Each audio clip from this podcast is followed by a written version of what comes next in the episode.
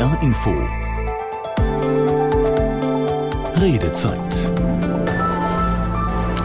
ja, wunderschönen guten Abend von uns hier. Mein Name ist Andreas Kuhnt. Wir reden in den nächsten knapp 90 Minuten über ein Thema, das uns alle seit einigen Tagen bewegt, wobei sich bei diesem Thema eigentlich eher weniger bewegt. Denn wir reden über den GDL-Streik bei der Deutschen Bahn. Der läuft ja seit knapp zwei Tagen und dauert noch über das Wochenende hinaus bis zum kommenden Montag. Wer eigentlich die Bahn nutzen wollte in diesen Tagen, der musste sich um eine Alternative bemühen, völlig klar. Und es ist ja auch der längste Streik in der Geschichte der Deutschen Bahn, also ein neuer Rekord in diesem Zusammenhang. Ob es ein positiver ist oder kein positiver, das können Sie entscheiden für sich selbst. Und darüber wollen wir eben auch reden. Gesprochen, geschweige denn verhandelt, wurde bisher über das Thema Tarif zwischen der GDL und der Deutschen Bahn nicht. Und da stellt sich schon die Frage für uns, die wir die Bahn ja normalerweise gerne nutzen oder auch weniger gerne, aber immer mal irgendwann damit fahren. Haben Sie eigentlich für solch ein Vorgehen noch Verständnis? Es muss nicht mit Gewalt durchgeführt werden. Verhandlungen gehören an den Tisch und nicht auf Kosten des kleinen Mannes, der eventuell zur Arbeit muss oder irgendwas. Das finde ich ganz beschissen. Auf einer Seite ist es nervig, aber auf einer Seite kann ich es verstehen. Damit sie ein Zeichen setzen, dass es nicht weiter so geht mit der Politik. Finde ich super. Ich habe es heute zu spüren bekommen, weil ich wollte ursprünglich mit der Bahn nach Hannover kommen und habe dann doch den Pkw gewählt. Hatte dann zur Folge, dass ich eine halbe Stunde länger auf der Autobahn gestanden habe. Die S-Bahn fahren und die Enno von Wolfsburg hierher ist auch ganz pünktlich gefahren. Nur wenn man das andere hört, ist nicht angenehm. Dass der da endlich mal aufhört mit der Streikerei. Also im Moment bin ich ein bisschen sauer, ganz ehrlich. Ich finde das fürchterlich. Es geht nicht um die Forderung, sondern dass man überhaupt nicht zu Verhandlungen bereit ist und äh, den Menschen insgesamt nervt. Ich hoffe nur, dass ich ankomme. Ich fahre sehr viel Bahn und es ist auch ohne Streik schon schwierig, von A nach B zu kommen.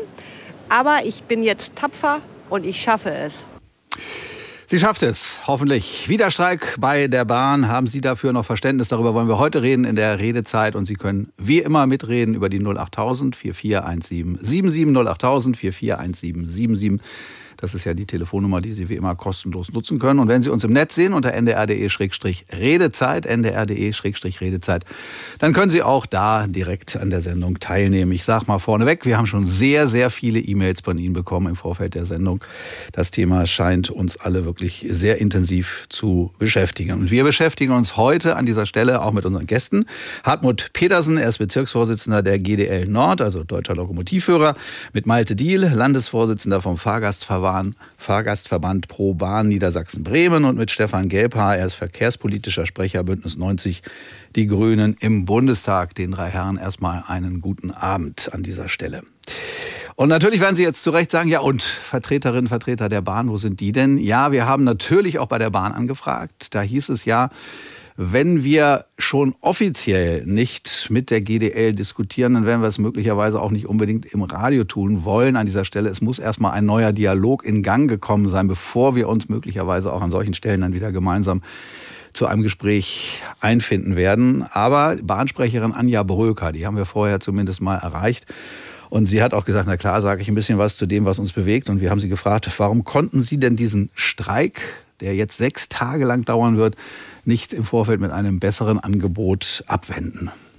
Wir haben der GDL ein Angebot gemacht, äh, das beinhaltet neben dem 13 Prozent Lohn plus auch einen Passus, was die Arbeitszeit angeht. Das ist ja eine der Kernforderungen der Lokführergewerkschaft gewesen. Arbeitszeitreduzierung bei gleichem Lohn. Wir sind von 38 auf 37 Stunden pro Woche runtergegangen äh, in dem Angebot mit äh, gleichem Lohn. Und trotzdem hat, hat sich die Gewerkschaft dagegen entschieden. Sie wollte nicht mit uns darüber sprechen. Stattdessen verweigert sie sich und eskaliert die Lage. So kommt es, dass wir jetzt den Streik haben und das Angebot nicht mal wert war, besprochen zu werden. Und da gab es natürlich die Frage, wie sich die Deutsche Bahn das vorstellt, dass man sozusagen wieder an den Verhandlungstisch kommt oder überhaupt erstmal an einen Verhandlungstisch kommt. Wir signalisieren, dass wir jederzeit und an jedem Ort bereit sind zu sprechen. Wir finden, Reden ist besser als Streiken.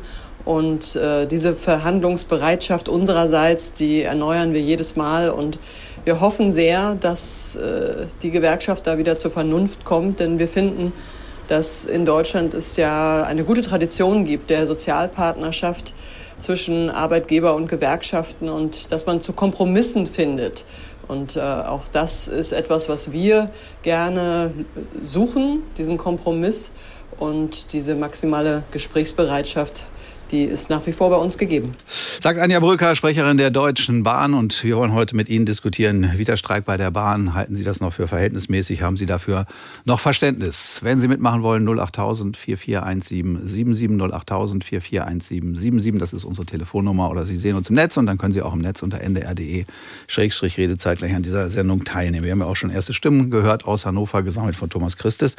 Und wir haben natürlich, wie gesagt, auch jede, enge, jede Menge E-Mails bekommen, zum Beispiel von Ulrike Lindner aus Worpswede. Sie schreibt, bin inzwischen sehr verärgert, dass es trotz des Entgegenkommens von Seiten der Bahn noch immer keine Einigung gegeben hat. Ich habe viel Verständnis, wenn es um die langen Schichtzeiten und kurzen Ruhezeiten geht.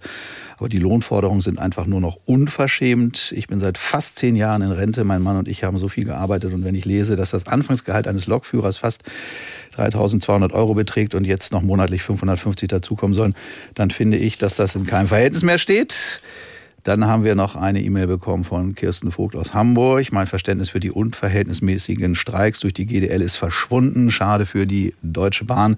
Aber es war das i-Tüpfelchen und ich habe mein Deutschlandticket nun auch gekündigt, da ich oft nicht fahren kann, wenn es für mich nötig ist. Und ich suche mir jetzt einfach verlässlichere Wege. Sie wird wohl wieder mehr das Auto nutzen, schreibt sie. Und äh, Wolf-Dieter Ebeling aus Wilster schreibt schon, jetzt gibt es nicht genug Lochführer. Wie will man denn aus der geforderten Arbeitszeitverkürzung mehr benötigte Kräfte versorgen? Ich, 80-Jährige, sehe auch keine Notwendigkeit für eine Verkürzung. Mein Berufsleben fing mit einer 48-Stunden-Woche an freue mich natürlich aber auch für die Lokführer, wenn es kürzere Arbeitszeiten gibt. Und Gabriel Waltraud aus Winsen schreibt, ich finde den Streik unverantwortlich. Wenn sich jemand ein Denkmal vor Renteneintritt setzen möchte, dann gäbe es nicht Mitglieder, die ihn in die Schranken weisen sollten. Da geht es wohl um Klaus Weselski. Fragen wir mal Hartmut Petersen. Er ist Bezirksvorsitzender der GDL Nord, also deutscher Lokomotivführer. Herr Petersen, es gab ja im Vorfeld immer wieder die Frage, ja, warum habt ihr nicht wenigstens erstmal intensiver miteinander gesprochen? Wir haben das auch in, teilweise in den Mails schon gehört, teilweise auch in dem, was wir von den Hörerinnen und Hörern gehört haben. Warum gab es da überhaupt keine Gesprächsbereitschaft, sondern Aufstehen und Anfangen mit Warnstreiks und mittlerweile mit diesem großen Streik? Naja, es äh, gab zwei Verhandlungsrunden im letzten Jahr, äh, die nicht wirklich erfolgreich gewesen sind, äh, weshalb wir dann in die Streikphase gehen mussten. Und auch das jetzige Angebot ist nicht wirklich äh, verhandelbar. Es ist ein Angebot fürs Schaufenster, was die DB hier abgeliefert hat. Äh, wir können uns nicht auf dieses Thema einlassen, was die uns anbieten. 37-Stunden-Woche angeblich. Ja, wenn, aber nur wenn genug Personal da ist. Ist an, also an Bedingungen geknüpft. Und äh, das, es, uns werden äh, gesetzliche Grundrechte hier abgesprochen, weil man uns kein Angebot macht, um für unsere Mitglieder im Bereich der Infrastruktur und in den Werkstätten Tarifverträge abzuschließen. Fragen wir mal nach, wo sollen denn die neuen Lokführer herkommen oder Lokführerinnen? Wo sollen die eigentlich herkommen? Denn der Arbeitsmarkt ist ja relativ blank in allen Bereichen mittlerweile.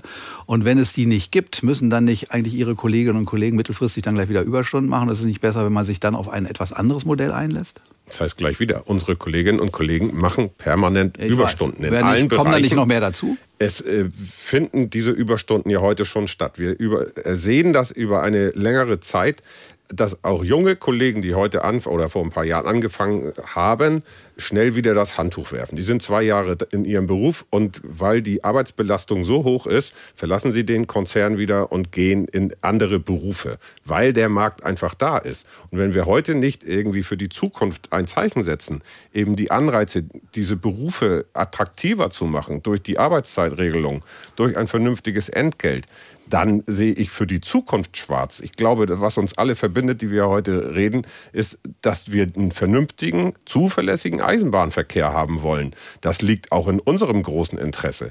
Aber äh, die Menschen, die jetzt sagen, ja, sie fahren nicht mehr Bahn, weil sie ja sowieso schon jetzt auch noch durch den Streik äh, massiv beeinträchtigt sind, sie sind jeden Tag beeinträchtigt, weil Züge ausfallen wegen Personalmangel oder wegen maroder Infrastruktur. Aber Sie setzen jetzt noch einen drauf mit dem Streik, also dass die Bahnkunden noch unzufriedener werden.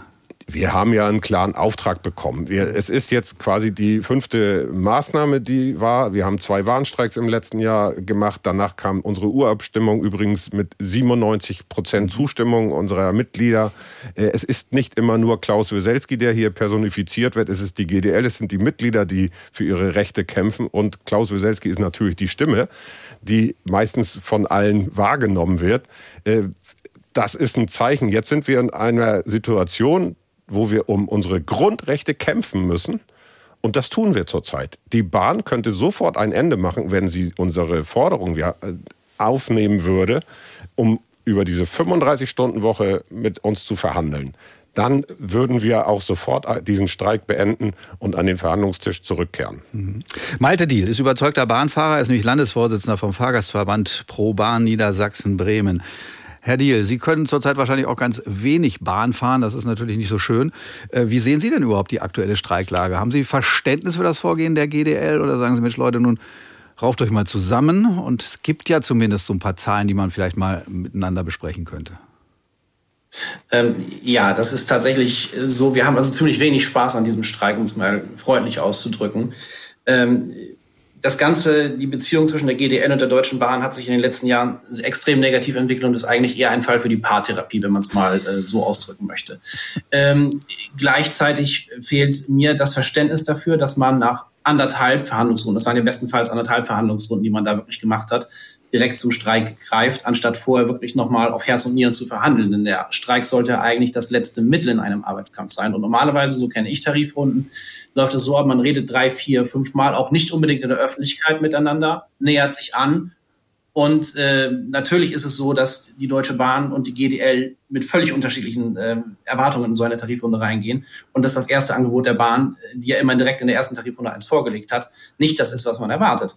Und uns fehlt da derzeit die Einigungsbereitschaft und die Eskalationsbereitschaft der Gewerkschaft ist aus unserer Sicht einfach viel zu hoch derzeit. Wir reden hier über einen äh, über Grundversorgung, über Daseinsvorsorge, die jetzt ähm, gekappt wird, ohne dass man wirklich den Verhandlungsrahmen ausgeschöpft hat.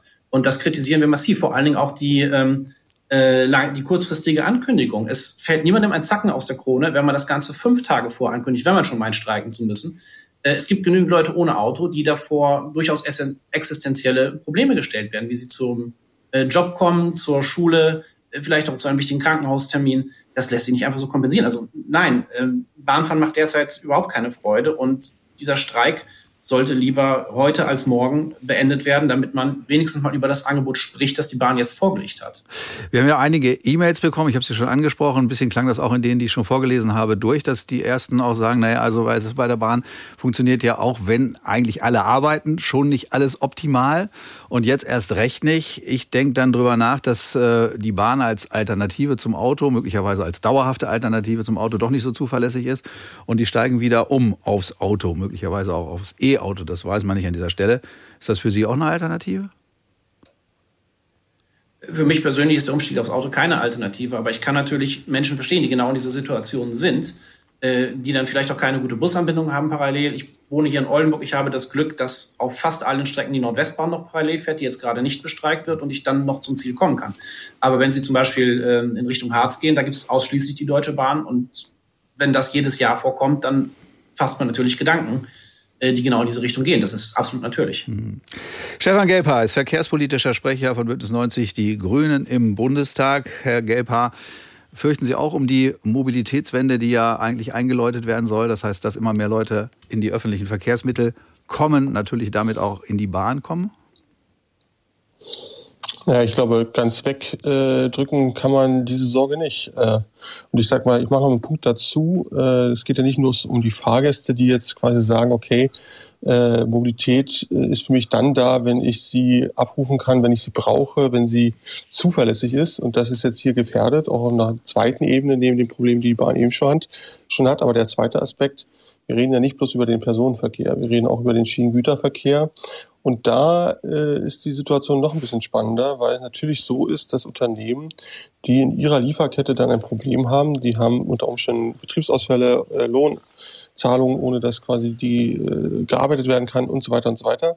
Die schauen jetzt natürlich, jetzt, heute, gestern, vorgestern, äh, morgen, danach, wie sie trotzdem ihren Betrieb aufrechterhalten können. Äh, da gucken die natürlich in die Lkw, in die Speditionsbranche rein.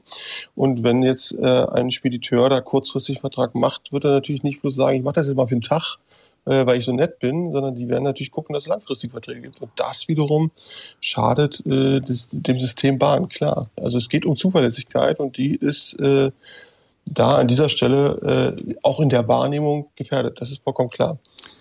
Können Sie und Ihre Kolleginnen und Kollegen aus der Politik denn irgendwas machen, sozusagen, um diese Verhandlungspartner, die ja nicht verhandeln, in irgendeiner Form an einen Tisch zu bringen? Vielleicht einen Tisch besonders schön dekorieren oder vielleicht auch mal aus der politischen Seite ein paar kleine äh, Anreize hinlegen? Oder so einen ganz langen Tisch wie den aus dem Kreml besorgen oh, oder so, dann bitte, bitte weit nicht, auseinander. Ähm, ja, ähm, also was, was zu tun ist, ist in der Tat eine Vermittlung, Vermittlerrolle da. Ich weiß nicht, ob die Politik da die vermittelnde Rolle hat, weil ähm, äh, das muss ja dann von beiden Tarifparteien so gesehen werden. Ähm, da bin ich mir nicht ganz so sicher. Ähm, was aber auf jeden Fall äh, getan werden kann, ist, äh, das anzubieten. Ähm, da zu sprechen, zu reden, äh, darauf hinzuweisen, dass der Fahrgast nicht zum Spielball werden darf. Weder von der einen Seite noch von der anderen Seite. Ne? Also weil natürlich da sitzen jeweils sehr schlaue Seiten, äh, sehr schlaue Menschen auf beiden Seiten. Die wissen ganz genau, was sie tun, äh, welche Rechte sie haben. Äh, die wissen auch, dass man vorher zum Gericht geht und dann mal die Verhältnismäßigkeit durchprüfen lässt, äh, damit ein Argument vom Tisch ist. Das ist äh, also das ist well played, ja, aber es hilft natürlich aus Sicht der Fahrgäste äh, und der Unternehmen, die davon betroffen sind, nicht.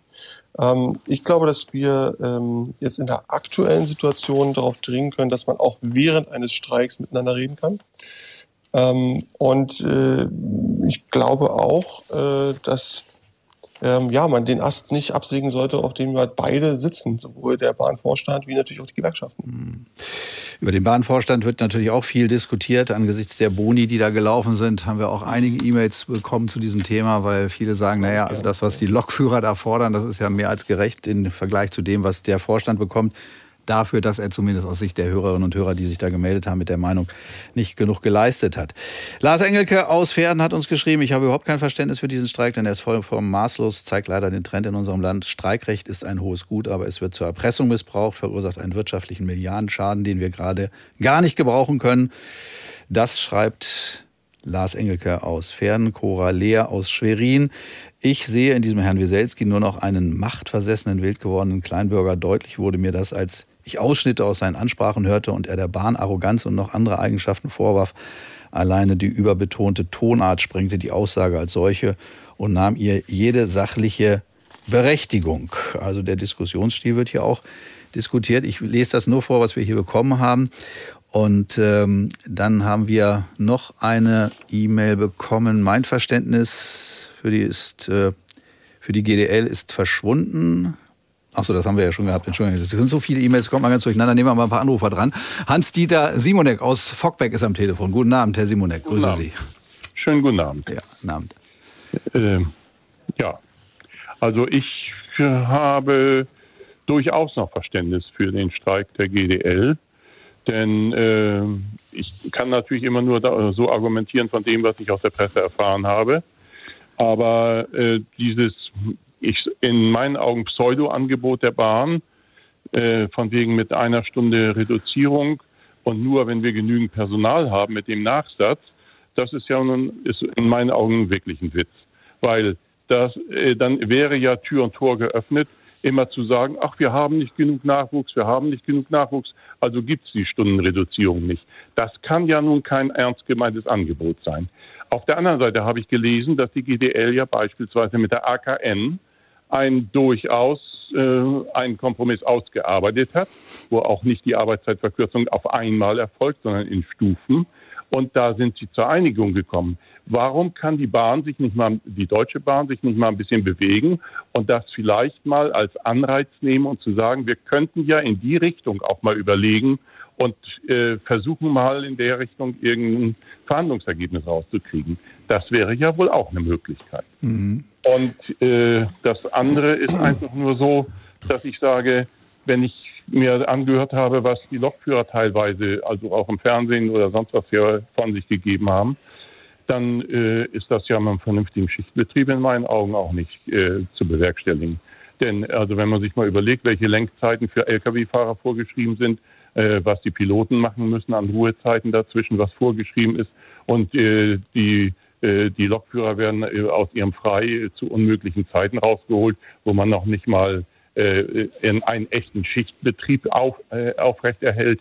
Das finde ich also von der Arbeitszeitregelung auch nicht. Und es ist auch nicht attraktiv für Nachwuchs. Mhm. Und an der Stelle muss man auch mal was tun. Gerade wenn wir, äh, es ist ja so, wenn wir die, äh, die Knappheit an, äh, Ressort, an Personal haben, auf allen Ebenen, dann muss ich einen Beruf auch attraktiv machen. Und dann muss ich da auch vielleicht mal etwas anbieten, was sonst in der freien Wirtschaft ja auch durchaus gemacht wird. Wenn ich irgendwelche jungen Leute haben will mit Dienstwagen und sonst was her, da kommen da so Goodies dazu. Aber hier ist es dann wichtig, erstmal überhaupt mal zu sagen, wir haben eine verlässliche Arbeitszeitregelung im Schichtbetrieb mit bestimmten Stunden und nur wenn Notfall ist und wir bemühen uns, die Leute ranzukriegen, das ist ja vorhin auch schon angeklungen in der Diskussion, äh, dass, dass viele, äh, die angefangen haben, nach zwei Jahren oder so mhm. das Handtuch wieder werfen. Das muss ja am System liegen, am System dessen, wofür aber nicht die Lokführer verantwortlich sind, sondern die Deutsche Bahn verantwortlich ist. Okay, also Verständnis für den Streit der, äh, Streik der GDL von Hans-Dieter Simonek aus Fogbeck. Vielen Dank für den Anruf. Dietmar Schilf aus Hildesheim sieht es, glaube ich, auch ähnlich. Namen Herr Schilf. Ja, hallo an die Runde. Ähm, ich unterstütze den Streik der GDL vollumfänglich. Ich halte ihn auch für angemessen und angebracht, denn die Forderungen der GDL sind nicht utopisch. Sonst hätten ja äh, einige Eisenbahnunternehmen auf Grundlage der GDL-Forderungen keine Tarifabschlüsse getätigt. Äh, was mich also umtreibt, ist äh, tatsächlich ähm, diese Selbstbedienungsmentalität des Bahnvorstandes, die halte ich für unerträglich und unverschämt. Wenn Sie mal überlegen, ein Lokführer bekommt im Jahr ungefähr 22.500 Euro netto. Und äh, der Bahnvorstand, der äh, gewährt jetzt dem Herrn Lutz 440.000 Euro, weil die Bahn 2% mehr CO2 eingespart hat als geplant. Da müsste ein Lokführer 19 Jahre arbeiten, um das zu erwirtschaften. Ich halte das für einfach unverschämt, äh, wie, wie dort vorgegangen wird.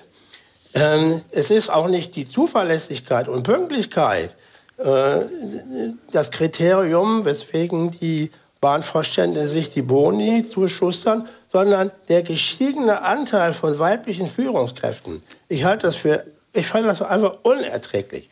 Es ist in meinen Augen beschämend und peinlich, was das Management aus dem Unternehmen Bahn gemacht hat. Die Bundesbahn war hinsichtlich Zuverlässigkeit stets ein vorbildliches Transportmittel. Die Deutsche Bahn ist ein Trauerspiel. Ich hoffe nur, dass die GDL lange durchhält, denn ich finde die Forderungen, die sie stellen, äh, nicht unangemessen. Und ich finde das äh, finde wichtig, dass man dem, den schwarzen Peter nicht nur immer dem Herrn Weselski äh, äh, zuschustert, sondern auch mal überlegt, ähm, wer auf Seiten des Bahnvorstandes dafür verantwortlich ist, dass dort nicht ähm, zueinander gefunden wird. Tja, vielen Dank, Dietmar Schilf nach Hildesheim. Verständnis für den Streik der GDL, sauer auf den Vorstand, zumindest äh, auf das, was da an Boni geflossen ist. Vielen Dank nach Hildesheim. Gerhard Kiesenhofer aus Tönning, der geht in die gleiche Richtung. Ich halte es von der Bahn völlig verantwortungslos, schreibt er, gegenüber Wirtschaft und gegenüber Mitarbeiterinnen und Mitarbeitern, dass sie bisher keine Angebote, über die die Gewerkschaft überhaupt verhandeln könnte, vorgelegt hat. Meiner Meinung nach ist die Forderung der Gewerkschaft nicht überzogen und sollte auch auch die Attraktivität des Berufs der Lokführer bzw. des Lokführers steigern. Längerfristig kann man nur so den Mangel stillen, schreibt Gerhard Kiesenhofer aus Tönning bei uns. Und wir haben natürlich noch jede Menge anderer E-Mails. Horst Frank Holst aus Lübeck schreibt, Es ist mir nicht klar, warum lediglich die Deutsche Bahn und nicht die Privatbahnen bestreikt werden. Ich meine sogar, dass ich in einem Interview mit Herrn Weselski gelesen habe, dass eine Einigung mit den Privatanbietern gefunden wurde. Das klang ja eben schon mal durch. Und das können wir vielleicht, schaffen wir das noch? Nein, das schaffen wir, glaube ich, jetzt nicht mehr. Das können wir gleich noch mit einem unserer Gäste, nämlich mit unserem Vertreter der GDL besprechen, was da sozusagen zu den Einigungen geführt hat. Hartmut Petersen, aber wir sind jetzt schon kurz vor unserer 21 Minuten nach, äh, 21 Uhr Nachrichtensendung. 21 Minuten Nachrichten wäre ein bisschen lang. Dann würde uns ja keine Sendezeit bleiben. Also, gleich reden wir weiter auch mit Ihnen. Wieder Streiks bei der Bahn. Haben Sie dafür noch Verständnis? Wenn Sie Lust haben, dabei zu sein, dann rufen Sie uns gerne an über 08000 4417 77 08000 4417 77 oder wenn Sie uns in unserem Livestream sehen über ndr.de-redezeit, dann können Sie auch da direkt an dieser Sendung teilnehmen. Es geht um die GDL-Streiks und wahrscheinlich haben Sie dazu ja auch eine Meinung. Vielleicht haben Sie auch auf dem Bahnsteig gestanden, sich geärgert oder sie haben gesagt, nee, muss ich erst gar nicht hingehen. Ich weiß, was die Lokführerinnen und Lokführer wollen und ich unterstütze sie dadurch, dass ich erst gar keinen Stress mache. Also, Mehr gleich ab 21.03 Uhr hier bei uns bei NDR Info.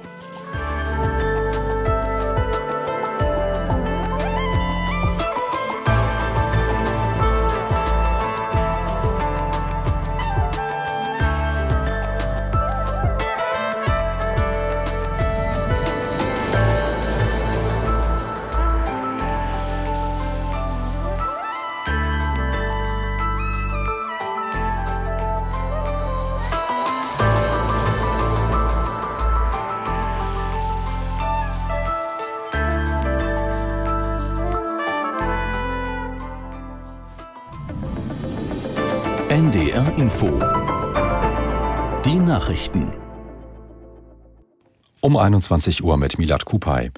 In der evangelischen Kirche sind Kinder und Jugendliche in größerem Ausmaß Opfer sexueller Gewalt geworden als bislang bekannt. Ein von der evangelischen Kirche in Deutschland beauftragtes unabhängiges Forscherteam hat mindestens 2225 Betroffene und 1259 mutmaßliche Täter ermittelt. Aus der NDR Nachrichtenredaktion Birgit Bröchler. Nur die Spitze des Eisbergs, so hat Studienleiter Watzlawick die Zahlen genannt, die er und sein Team in Hannover präsentierten. Denn nur wenige Akten wurden ihm zufolge überhaupt von den Landeskirchen zur Verfügung gestellt.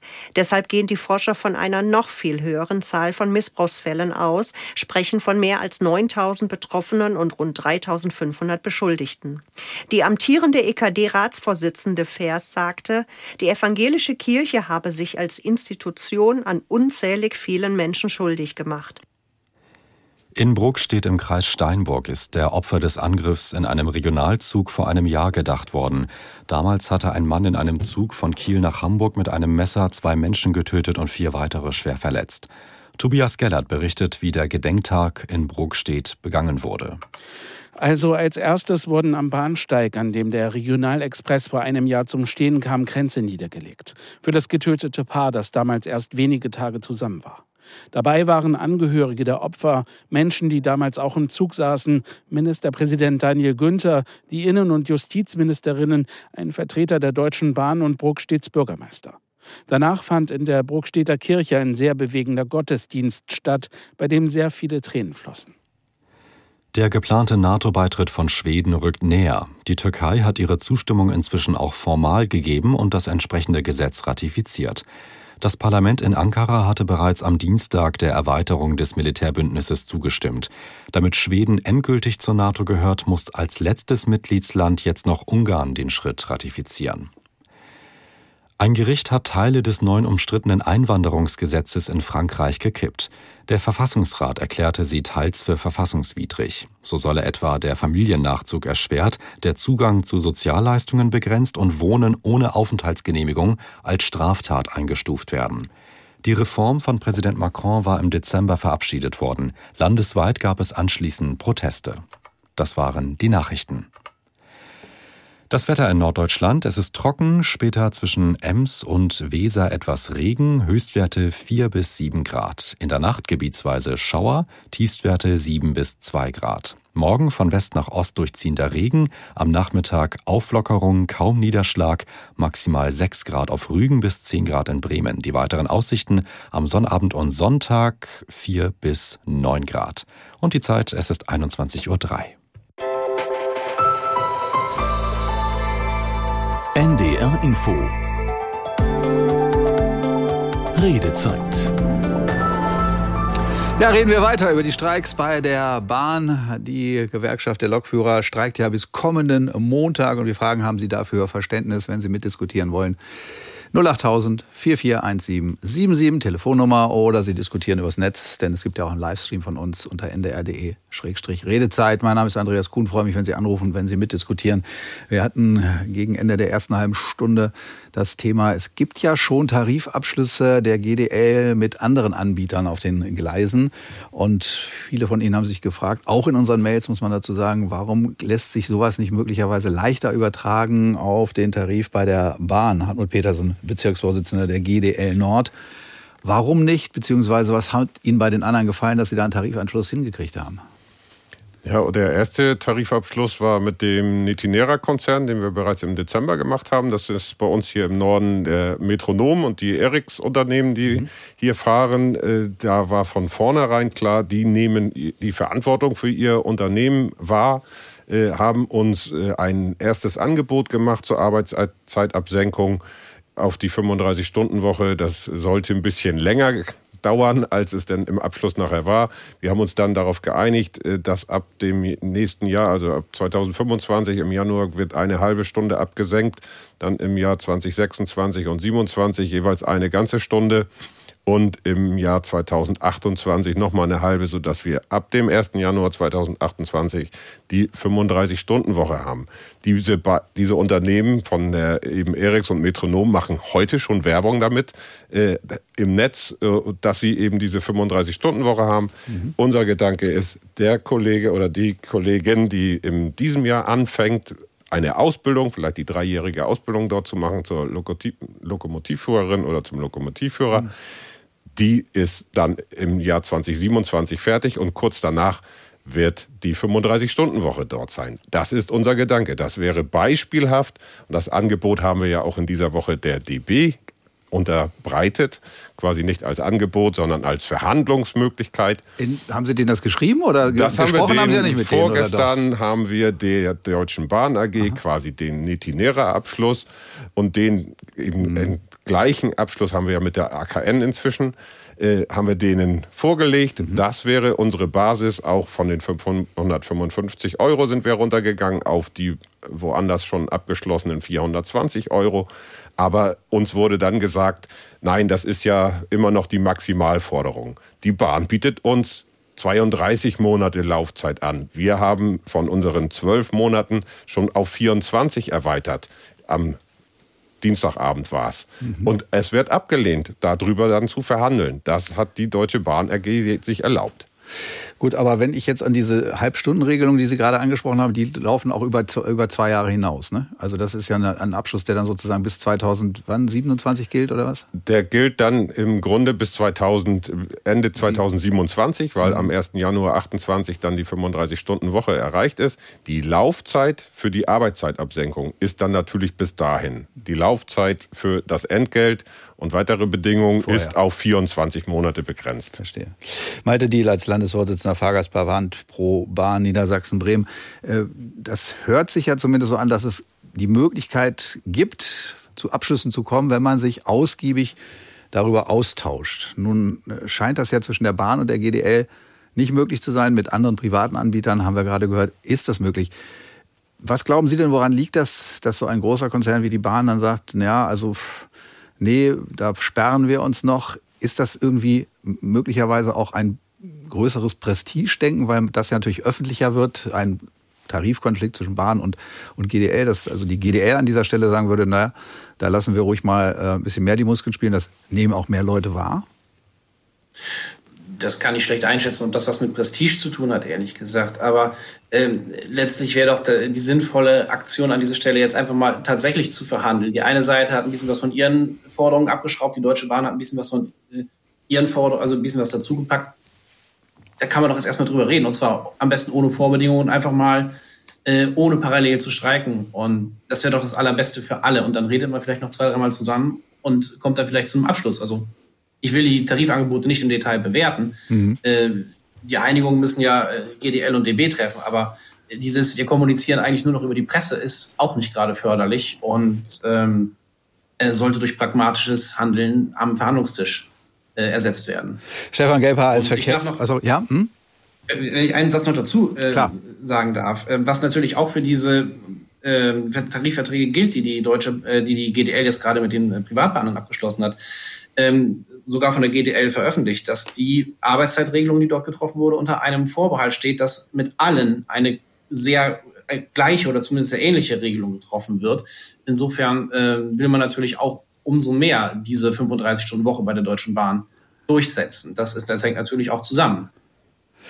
Gut. Ansonsten muss man mhm. den anderen Bahnen eben dann dieselben Konditionen, die schlechteren Konditionen akzeptieren, wie sie dann vielleicht von der Deutschen Bahn angeboten wurden. Mhm. Stefan Gelbhaar ist verkehrspolitischer Sprecher der Bündnis 90 Die Grünen im Bundestag. Herr Gelbhaar, haben Sie auch manchmal das Gefühl, dass wir da bei diesem Thema äh, Streiks mit der GDL mittlerweile so ein bisschen täglich grüßt das Murmeltier erleben? Weil im Grunde gibt es ja diese Streiks bei jedem Tarifkonflikt mittlerweile, so gefühlt man das jedenfalls. Und ist das äh, aus Ihrer Sicht etwas, was vielleicht mittlerweile weniger an Inhalten orientiert ist, als vielmehr an der Tatsache, dass da eine Gewerkschaft oder vielleicht, weil wir ja das auch in Mails immer wieder gehört haben, dass da ein Gewerkschaftschef versucht, sozusagen im wahrsten Sinne des Wortes Gesicht zu entwickeln und Gesicht zu zeigen? Ja, das müssten Sie jetzt äh, eher den Kollegen Petersen fragen. ja, der würde sagen, nein. Der ist. Ähm, ähm, ja, aber das, alles, der wird es ja Zweifel ein bisschen besser wissen, werde ich das jetzt quasi so aus dem blauen Dunst äh, einschätze. Also was man, glaube ich, von außen betrachtet sagen kann, wir haben ja das Tarifeinheitsgesetz. So, das ist äh, irgendwie 2014, 15 äh, beschlossen worden. Und das setzt natürlich die GDL, jetzt in dem Fall die GDL, in anderen Fällen andere Gewerkschaften unter Druck. Weil es gibt ja in der Bahnbranche äh, nicht nur eine Gewerkschaft, es gibt noch eine zweite, die EVG. Ähm, die hat auch einen Tarifabschluss, die hat auch gestreikt ähm, und so weiter. Und da stört mich persönlich äh, tatsächlicherweise dieses, äh, dass ein Unternehmen von dann gleich mehreren Gewerkschaften zu unterschiedlichen Zeiten bestreikt werden kann. Weil das äh, ist das triggert dann wieder diese Zuverlässigkeitsfrage. Das Streikrecht ist ein total hohes Gut, ist in der Verfassung abgesichert und so weiter. Das Tarifeinheitsgesetz hat aber dazu geführt, dass die Gewerkschaften untereinander sich, ja, ich will jetzt nicht sagen Spinnefeind sind, aber kriege auch durchaus Mails von auch aus dem Unternehmen, wo darauf hingewiesen wird, äh, dass das kein gutes Miteinander auch zwischen den Gewerkschaften ist und zwischen den Mitgliedern dieser Gewerkschaften. Das sind jetzt, da kann ich jetzt nicht sagen, dass das jetzt Hunderte sind oder so. Das sind natürlich immer so ähm, meine Mail. Ne? Aber äh, das, das nehme ich natürlich schon wahr, weil eigentlich sollte ja die Mitarbeitendenschaft innerhalb eines Unternehmens eher miteinander und da nicht gegeneinander sein. Das, das ist auch für das Betriebsklima, glaube ich, nicht so gut. Und das heißt, dieses Tarifeinheitsgesetz hat jetzt eben äh, sowohl innerhalb des Unternehmens ähm, nicht unbedingt für ein friedliches Miteinander gesorgt, sondern sorgt auch noch dafür, dass äh, verschiedene Gewerkschaften die Bahn bestreiken, dass die beiden Gewerkschaften in einer Art Konkurrenzsituation zueinander sind das, glaube ich, äh, hat die Große Koalition damals ähm, tja, nicht kommen sehen. Es gab diese Warnung, ja, äh, dass man das lieber sein lassen solle, da die kleinere Gewerkschaft quasi nochmal zu schwächen äh, und damit äh, Tarifkonflikte eher zu vermeiden. Das ganze Gegenteil ist eingetreten. Und deswegen glaube ich, müssen wir uns dieses Tarifeinheitsgesetz äh, nochmal anschauen. Das ist aber die grüne Lesart, weil ich auch weiß, dass das in der Koalition ähm, äh, andere anders sehen. Äh, das heißt, da kann ich nur für die Grünen sprechen, für die Bündnisgrünen. Ähm, ich sage mal so, in Frankreich gilt das Prinzip äh, ein Unternehmen, ein Vertrag. Da sitzen dann alle Gewerkschaften mit dem Unternehmen am, am Tisch. Mhm. Äh, da wird dann Zweifel zusammengestreikt, bis die Forderungen passen. Äh, und jetzt ist Frankreich kein Land, was das Streikrecht besonders gering schätzt. Ganz im Gegenteil, glaube ich, man, kann man den Medien immer wieder entnehmen. Ähm, und da frage ich mich schon, ob äh, da dieses Tarifeinheitsgesetz, da hat ja damals auch die GDL gegen das Gesetz sogar geklagt, ähm, ob das uns nicht äh, ja, das ganze Gegenteil von dem beschert hat, was, wo wir eigentlich hin wollten. Das Streikrecht und die Tarifgeschichte, die Sie gerade erwähnt haben, ist auch Thema natürlich an einigen E-Mails von Annette Brasch, zum Beispiel aus Wunsdorf. Selbstverständlich, schreibt sie, muss es in allen, in allen gesellschaftlichen Bereichen ein Streikverbot geben. Was würde denn geschehen, wenn unsere Polizei wochenlang streiken dürfte? Oder wenn unser Militär wochenlang im Kriegsfall für ein höheres Gehalt streiken würde? Oder wenn wochenlang unsere Kanalisation nicht funktionieren würde? Also sie sagt Streikrecht generell in öffentlichen Bereichen auf gar keinen Fall. M. Volz aus Hohne schreibt, unabhängig davon, ob man den aktuellen Streik in Ordnung findet oder nicht, sollte man bedenken, dass es früher eben genau wegen der hohen Bedeutung von Bahn und Post dort Beamte gab. Dann gab es keine Streiks. Dies wurde im Zuge der Liberalisierung der 1990er Jahre abgeschafft. Jetzt nach einer Einschränkung des Streikrechts für kritische Infrastruktur zu sorgen, heißt Arbeitnehmer zu bekommen, die nicht die vollen Rechte als Angestellte haben ohne die Sicherheit des Beamtenstatus. Hier gibt es gute Gründe zu vermuten, dass das nicht verfassungskonform ist. Also es gab ja gestern auch aus einigen Stimmen der Politik tatsächlich die Meinung, dass man über das Streikrecht generell mal diskutieren müsste, zumindest in diesen für die Gesellschaft so wichtigen Bereichen. Für Streikrecht spricht sich SB aus Bremen aus. Ich glaube, viele Menschen Vielen Menschen ist nicht klar, was für ein wichtiges Gut das Streikrecht ist. Ich bin Beamte, wie viele meiner Kolleginnen und Kollegen auch. Wir dürfen nicht streiken und vieles in Schule läuft verkehrt, weil wir das nicht dürfen. Ja, wir dürfen demonstrieren, gehen, demonstrieren außerhalb unserer Arbeitszeiten, also am Wochenende, in den Ferien oder nach Unterrichtsschluss. Aber streiken, den ganzen Laden einfach mal stilllegen, das dürfen wir nicht. Und viele Kolleginnen und Kollegen, mich eingeschlossen, würden das gerne tun. Einfach damit sich endlich etwas tut, damit die Missstände die hier vorherrschen, ernst genommen werden. Also auch in anderen Bereichen wird für das Streikrecht geworben. Und wir fragen heute in der Redezeit, wieder Streik bei der Bahn, haben Sie dafür noch Verständnis? Wenn Sie mitdiskutieren wollen, rufen Sie uns gerne an über 08000 4417 77 08000 4417 77 oder aber Sie können auch mitmachen über, unsere, über unseren Livestream ndr.de-redezeit. Herr Petersen, Hartmut Petersen, Bezirksratsvorsitzender der GDL Nord. Sie scharren schon mit den ich, Hufen? Ja, Nein, mit den Füßen, mit den ich, Händen auf alle Fälle. Ich äh, habe jetzt so viel gehört, ich muss da äh, ja, ein bisschen eine Stellung zu beziehen. das ist ja die Redezeit. Es wurde jetzt hier äh, von Herrn Diel angesprochen, dass wir hier nur über die Presse kommunizieren. Ja. Äh, also wir kommunizieren immer als erstes mit der Deutschen Bahn AG, nicht so umgekehrt. Wir Aber haben nicht so intensiv, äh, vorgestern, wie gesagt, dem äh, Arbeitgeber Deutsche Bahn AG diesen Verhandlungsvorschlag gemacht. Mhm. Es ist ja kein, äh, keine neue Forderung oder sowas. Äh, und äh, über die Presse haben wir dann erfahren, dass es abgelehnt wird. Man hat nicht vor, uns vorher zu informieren. Genauso mit den Angeboten, die bisher gekommen sind. Die sind immer erst an der Presse oder in einer Pressekonferenz verkündet worden, bevor sie bei uns angekommen sind. Also das ist ein Unding. Wir werden dann gefragt, wie nehmen Sie zu dem Angebot Stellung, was die Bahn uns geschickt hat dann muss ich immer sagen, kenne ich noch nicht, wenn es erst zwei Stunden nach einer Pressekonferenz oder so bei uns überhaupt landet, im Detail, weil es werden ja immer nur ein paar Schlagworte erwähnt. Also da möchte ich mal sagen, wir versuchen hier vernünftig zu kommunizieren, jedenfalls in diesem Bereich und die Deutsche Bahn AG fährt da eine ganz andere Schiene zurzeit. Und die, sie ist im Grunde auch nur ein einziger Tarifpartner der GDL.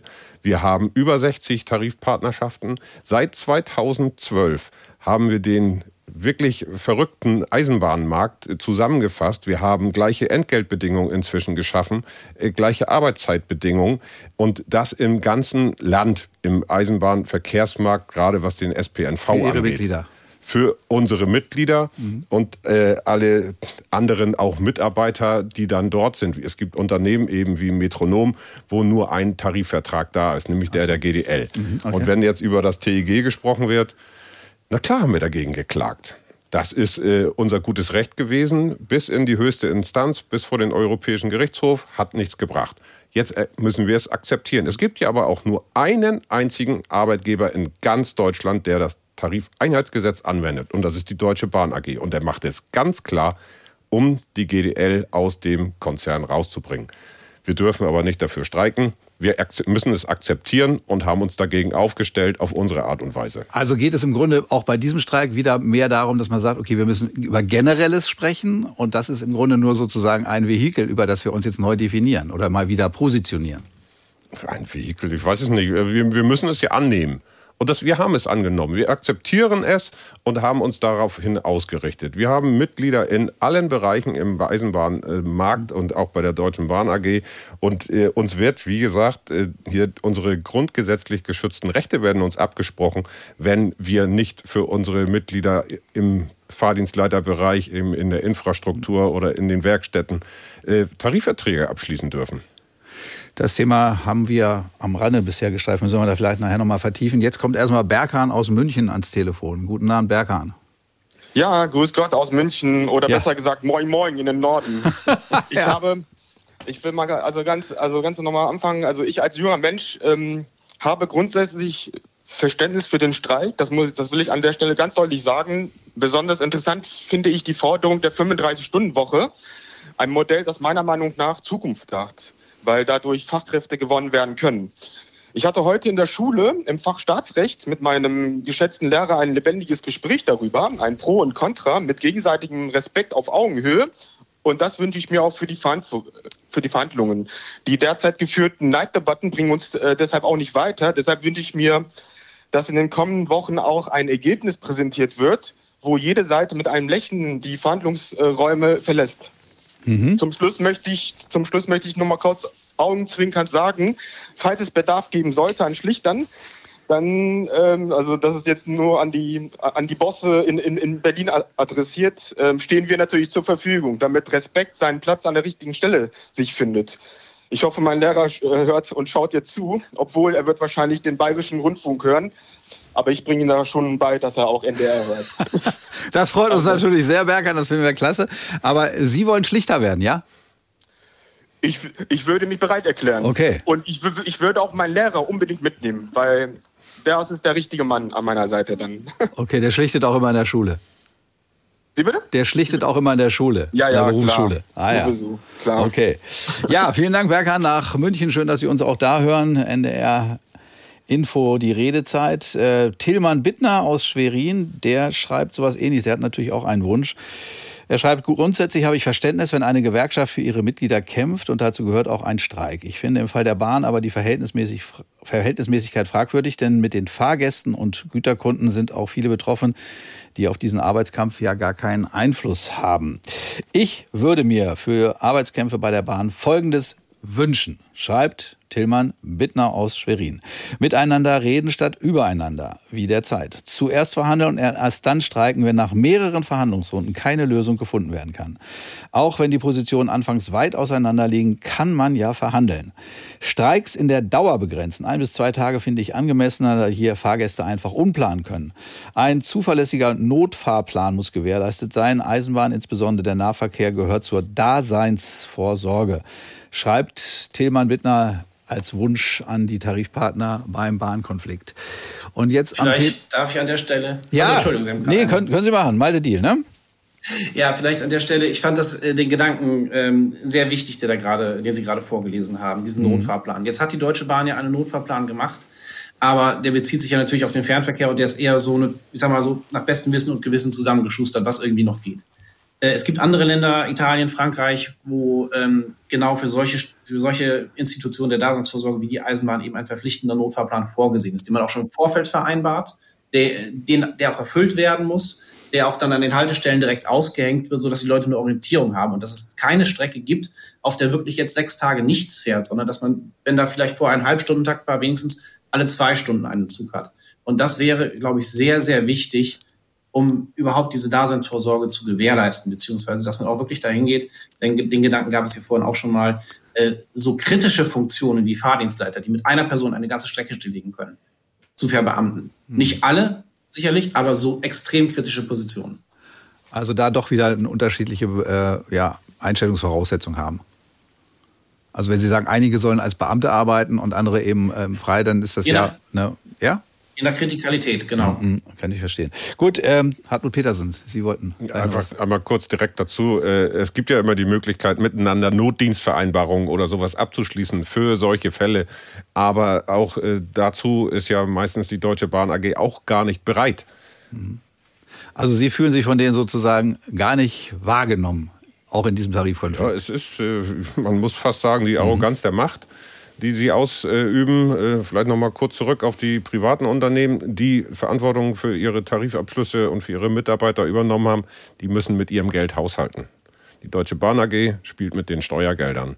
Und da würde ich mir auch mehr äh, Öffentlichkeit wünschen, die hier mal auf den Baum geht. Denn äh, wir haben, erleben hier einen Konzern, der 35 Milliarden Schulden hat und hier sich mal zusammenreißen müsste, dieses äh, vernünftig anzulegen, das Geld, was dort überhaupt noch reinkommt. Aber kann, dann, kann man nicht sagen, dass dann die Bahn im Grunde richtig handelt, wenn sie sagt, wir versuchen die Steuergelder so, so eng wie möglich zu halten und möglichst einen geringeren Tarifabschluss zu erreichen?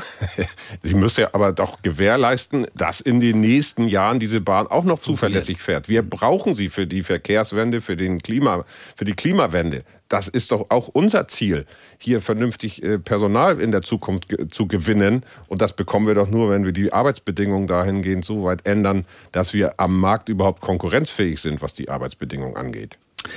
Sagt Hartmut Petersen, Bezirksvorsitzender der GDL Nord. Und äh, nochmal der Hinweis, wir reden heute auch über den Streik bei der Bahn, den GDL-Streik bei der Bahn, wenn Sie auch mitdiskutieren wollen. Ich gebe nochmal die Telefonnummer, ist die 08000 441777, 08000 441777 oder Sie nehmen teil über unseren Livestream ndr.de-redezeit. Jetzt kommt Marbot König aus Hannover. Guten Abend. Guten Abend. Nach Hannover. Äh, mein Name haben Sie schon genannt, Hannover stimmt auch. Ja. Äh, ich wollte eigentlich darauf hinaus, dass die, die, die Interviews äh, meist immer ein bisschen einseitig sind, was ja auch nicht verwunderlich ist, wenn man auf dem Bahnhof zu dieser Zeit Leute anspricht, sind es alle die, die mit dem Streiken nicht zurechtkommen. Die anderen, die gehen ihrer Wege oder sind zu Hause und von denen hören sie nichts. Wir hören auch von der Industrie nur das Gejammere, wie teuer der ganze Streik ist. Aber da hängt es dran, dass die ihre Schularbeiten auch nicht machen, denn dieses Just in Time, was wir aus Amerika eingeführt haben, das haut, wenn da ein, ein, ein Suezkanal dazwischen ist, nicht hin, das haut auch nicht hin, wenn dann mal gestreikt wird. Und außerdem viele Betriebe haben ihre eigenen Privatunternehmer, die für sie fahren, die streiken nicht. Es ist nur die DB, die streikt. Und das andere, was ich noch sagen wollte, äh, dieser ganze Konflikt wird ja von der DB produziert. Wenn Sie überlegen, äh, Lokomotivfahren ist keine Kaffeefahrt. Da, da muss man schon ganz schön sich darauf konzentrieren. Und dann, wenn dann die, die dann auch im Schichtbetrieb das machen, besser gestellt werden als äh, die normal Arbeitenden, dann meine ich, ist das nicht mehr als recht und billig.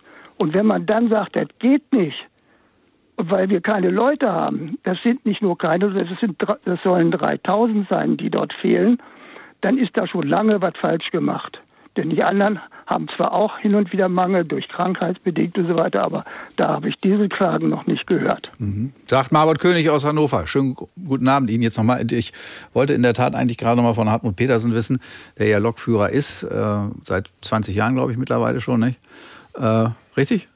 Ich bin 1989 bei der Deutschen Bahn AG, damals Deutsche 30. Bundesbahn, angefangen, war dann von 1993 bis 2013 Lokomotivführer und jetzt seit zehn Jahren für die Gewerkschaft ja. Deutscher Lokomotivführer. Nun ist ja das Wichtige an einem Lokomotivführerberuf natürlich nicht nur die Arbeitszeit, die möglichst auf 35 Stunden abgesenkt werden soll, sondern sicherlich auch vieles andere. Warum sind Sie denn eigentlich Lokomotivführer geworden? Damals war die Arbeitszeit ja noch eine ganz andere wahrscheinlich die Arbeitszeit war höher. Ich bin noch äh, verbeamtet worden. Wir sind ja sowieso noch in über 40 Stunden Bereich unterwegs. Also das ist äh, eh was anderes. Aber das war kein Grund für mich, äh, jetzt Lokführer zu werden, weil ich Beamter war. Ich hatte, bin in den Bahnbereich gekommen als Rangierer und habe dann da so einen Aufstieg gemacht, weil das für mich einfach logisch war, hier erst Rangierer zu sein, dann Rangierleiter, dann bin ich die Rangierlok gefahren und heute, dann war ich irgendwann Lokomotivführer hier 20 Jahre bei der Hamburger S-Bahn, weil es einfach auch Spaß macht, es ist abwechslungsreich, äh, aber ich habe diese Veränderungen halt auch komplett mitgemacht. Von der Deutschen Bundesbahn über die, in die Deutsche Bahn AG, in die Privatisierung vieler Unternehmen, mit der Angst, mit der gespielt wird, weil der Wettbewerb da ist. Wir müssen uns jetzt hier die nächste Zeit, weil die Ausschreibung vor uns liegt, die Leistung wird neu vergeben, da müssen wir uns jetzt alle zusammenreißen, unser Bestes geben, so argumentiert dann der einzelne Arbeitgeber, der einzelne Betrieb. Und es ist immer derjenigen im direkten Bereich gefordert, hier sein Bestes zu geben, damit die Herrschaften in der wie Klaus Wieselski sagt, Plüschetage, äh, dann auch noch ihre Jobs behalten. Also da wird Wir auch gerne mit ein bisschen Vorurteilen gearbeitet in der Diskussion. Ja, natürlich wird auch mit Vorurteilen gearbeitet, aber. Wieselski ist der Selbstdarsteller und die Plüschetage. Ist es so? Es ist sein Vokabular. Ich habe es jetzt ja nur einfach ja, mal wiedergegeben. Ja, ja. Es ist so, die Kolleginnen und Kollegen, die im Nahverkehr unterwegs sind, sind immer von diesem Wettbewerb betroffen. Von den Ausschreibungen und man weiß nicht, gibt der Aufgabenträger die Leistung wieder an den derzeitigen Betreiber und, oder an den nächsten. Und, ich wollte das eigentlich jetzt gar nicht so mal im Tarifbereich schon wieder haben und in der Entlohnung. Ich wollte eigentlich mal wissen, was ist der Reiz für Sie, Lokomotivführer gewesen zu sein. Sie sagen ja jetzt mittlerweile sind Sie mehr äh, sozusagen für die Gewerkschaft tätig, ist ja klar. Aber Sie sind ja mal wirklich auf den Gleisen unterwegs gewesen, jetzt nicht in Fernzügen, wenn ich das richtig verstanden habe. Aber was ist, der, was ist der Reiz dabei? Es ist ja auch eine gewisse Verantwortung. Man muss sich eigentlich dauernd konzentrieren. Wobei, glaube ich, bei den Fernreisen machen das mittlerweile viele Computer. Aber in einer Bahn zum Beispiel, in einer Stadtbahn oder so ist es ja nicht so, ne? Ja, es war aber auch immer die Abwechslung. Es ist schon äh, sehr interessant und äh, ich bin immer auch gerne, habe mit den Fahrgästen kommuniziert. Also ich muss auch sagen, ich habe nie Probleme mit denen gehabt, äh, habe immer alles hingenommen. Störungen sind ja quasi damals schon alltäglich gewesen, aber wenn man vernünftig mit den Menschen kommuniziert, dann kriegt man das alles zusammen hin. Und das war einfach für mein Ding. Ich habe mich da wiedergefunden, habe mich aber dann zwischendurch eben schon immer ehrenamtlich für die GDL arrangiert oder engagiert, mhm. und äh, bin dann eben jetzt seit zehn Jahren eben hauptamtlich für die Gewerkschaft Deutscher Lokomotivführer unterwegs. Wir sprechen aber gleich nochmal über das Bild des Lokomotivführers. Früher hieß es ja immer, äh, ganz früher hieß es immer, die Jungs wollen Lokomotivführer werden und später natürlich auch viele Mädchen, das ist klar. Aber ähm, das ist ja immer so ein Idealbild gewesen. Man kommt durch Deutschland und sieht eine ganze Menge und äh, hat eine tolle Bahn hinter sich. Das ist aber mittlerweile wahrscheinlich längst nicht mehr so. Da kommen wahrscheinlich viele andere Dinge dann zum Tragen. Aber trotzdem wollen wir da vielleicht gleich nochmal drüber sprechen. So, zweite, die dritte halbe Stunde beginnt gleich mit der Redezeit und wir wollen weitersprechen und weiter reden über den Streik bei der Bahn. Haben Sie dafür Verständnis, wenn Sie mitdiskutieren wollen? Dann gerne teilnehmen über unsere Telefonnummer 08000 4417 77 08000 4417 77 oder aber Sie machen mit übers Internet ndr.de-redezeit als Livestream. Und ich kann an dieser Stelle sagen, Markus Borchardt aus Malente. Ich bitte Sie noch ein bisschen Geduld. Gleich sind Sie dran hier bei uns in der Redezeit. Drei Minuten etwa und dann Ihre Meinung zu unserem heutigen Thema. Wieder Streik bei der Bahn. Haben Sie dafür noch Verständnis? Wenn Sie mitmachen wollen, 08000 4417 77. Das ist auch heute am Donnerstag nochmal unsere Telefonnummer. NDR Info. Die Nachrichten. Um 21.30 Uhr mit Milad Kupay. Bundesfamilienministerin Paus hat die Ergebnisse einer Studie zu sexualisierter Gewalt in der evangelischen Kirche als erschreckend bezeichnet. Ihr Mitgefühl gelte allen Betroffenen. Deren Vertrauen in die Institution Kirche sei durch einzelne Täter in abscheulicher Weise ausgenutzt worden, sagte Paus. Die Zahl der Opfer ist laut der Studie deutlich höher als bislang angenommen. Danach wurden seit 1946 mindestens 2225 Kinder und Jugendliche in evangelischer Kirche und Diakonie sexuell missbraucht. In Bruckstedt in Schleswig-Holstein ist an die Opfer der Messerattacke in einem Regionalzug vor genau einem Jahr erinnert worden. Eine 17-jährige und ihr 19-jähriger Freund starben, vier weitere Menschen wurden schwer verletzt. Aus Bruck steht Julia Schumacher. Jetzt liegen hier Grenze, die die Teilnehmenden der Gedenkfeier für die Opfer niedergelegt haben. Darunter der Vater eines Todesopfers, Brokstedts Bürgermeister und Schleswig-Holsteins Ministerpräsident Daniel Günther. Er sagte kurz vor dem Gedenkgottesdienst, die Politik habe Lehren aus der Tat gezogen, sei aber noch nicht am Ende damit. Die Aufarbeitung nach der Tat hat gezeigt, dass in Behörden Fehler bei der Weitergabe von Informationen gemacht wurden. Der asylsuchende und mutmaßliche Täter Ibrahim A. war bereits in mehreren Bundesländern straffällig geworden. Der französische Verfassungsrat hat Teile der umstrittenen Einwanderungsreform gekippt. Das Gericht wies mehr als ein Drittel der knapp 90 Artikel des Gesetzes zurück. Aus Paris Caroline Düller. Bei den Gesetzesteilen, die das höchste französische Gericht abgelehnt hat, handelt es sich weitgehend um die Verschärfungen des ursprünglichen Regierungsentwurfs, die die parlamentarische Rechte gefordert hatte. Dazu zählen die strengeren Regeln für den Familiennachzug oder die Restriktionen beim Staatsangehörigkeitsrecht für Kinder von Ausländern. Diese und andere Gesetzesteile hat der Verfassungsrat zwar gestrichen, nicht aber für verfassungswidrig erklärt. Heißt, diese Maßnahmen könnten erneut aufgenommen und später in anderen Texten umgesetzt werden. In Rostock haben am Abend wieder Menschen gegen Rassismus und Rechtsextremismus demonstriert. Nach Schätzungen von Organisatoren und Polizei versammelten sich etwa 6500 Teilnehmer unter dem Motto Nie wieder ist jetzt, alle zusammen gegen den Faschismus. Wie ein Sprecher mitteilte, verlief die Kundgebung und der anschließende Demonstrationszug durch die Rostocker Innenstadt friedlich und ohne Zwischenfälle. Das Wetter in Norddeutschland. Es ist trocken. Später zwischen Ems und Weser etwas Regen. Höchstwerte 4 bis 7 Grad. In der Nacht gebietsweise Schauer. Tiefstwerte 7 bis 2 Grad. Morgen von West nach Ost durchziehender Regen. Am Nachmittag Auflockerungen, kaum Niederschlag. Maximal 6 Grad auf Rügen bis 10 Grad in Bremen. Die weiteren Aussichten am Sonnabend und Sonntag nach Nebelauflösung mal Sonne mal Wolken bei 4 bis 9 Grad. Das waren die Nachrichten. NDR Info Redezeit Mal Sonne, mal Wolken. Das ist auch das Motto bei unserer heutigen Redezeit. Denn es geht um den Streik bei der Bahn. Haben Sie dafür noch Verständnis für den GDL-Streik? Und wir haben so ein bisschen das Gefühl, ja, einige sagen ja, haben wir absolutes Verständnis. Denn die Lokführerinnen und Lokführer müssen anders, müssen besser behandelt werden, bessere Arbeitszeiten haben, verkürzte Arbeitszeiten und natürlich gleichzeitig auch einen gewissen Lohnaufschlag. Und andere sagen, nee, geht gar nicht, steht in keinem Verhältnis zu dem, was äh, da passiert, gesamtwirtschaftlich. Denn es entsteht ja in gesamte Deutschland jedes, jeden Tag ein enormer Schaden und einige sagen, das steht in keinem Verhältnis zu dem, was da passieren soll. Aber wie gesagt, Meinungen gehen auseinander. Das ist ja Sinn und Zweck unserer Redezeit. Wir wollen es mit Ihnen diskutieren. Haben Sie Verständnis für den Streik bei der Bahn? Und wenn Sie mitdiskutieren wollen, 08000 4417 77 oder wenn Sie uns im Livestream sehen, können Sie ja direkt teilnehmen. So, jetzt aber bitte Markus Borchert aus Malente. Guten Abend, Herr Borchert. Ja, einen, einen wunderschönen guten Abend. Ja, ich bin angehalten, also ich warte gerne eine Viertelstunde, um entsprechend mal meinem Ärger, den ich sozusagen oh. mit mir herumführe, endlich mal ein bisschen Luft zu machen. Das, was die GDL da macht mit den Lokführern, den Streik, das ist auch völlig den Haaren herbeigezogen. Aus einem ganz einfachen Grunde. Wenn man entsprechend im Internet einfach mal nachliest, wie so das Bruttogehalt eines Lokführers im Jahr sozusagen ist, das liegt da, oder steht, steht drin, habe ich eben gerade gegoogelt, zwischen 43 und 54.000 Euro. Mit welcher Berechtigung? Brutto, ne? Ähm, das ist Brutto.